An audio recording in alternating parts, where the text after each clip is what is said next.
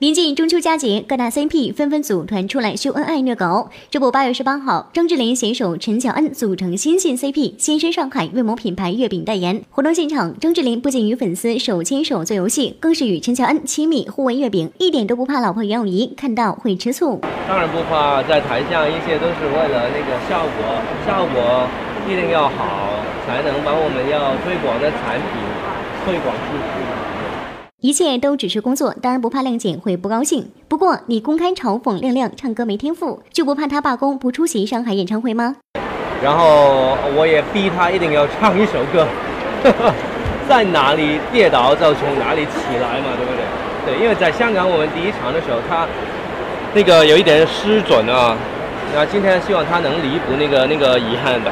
我听说他在家里自己都在练习啊。可是没用，其实那个还是说天分的东西。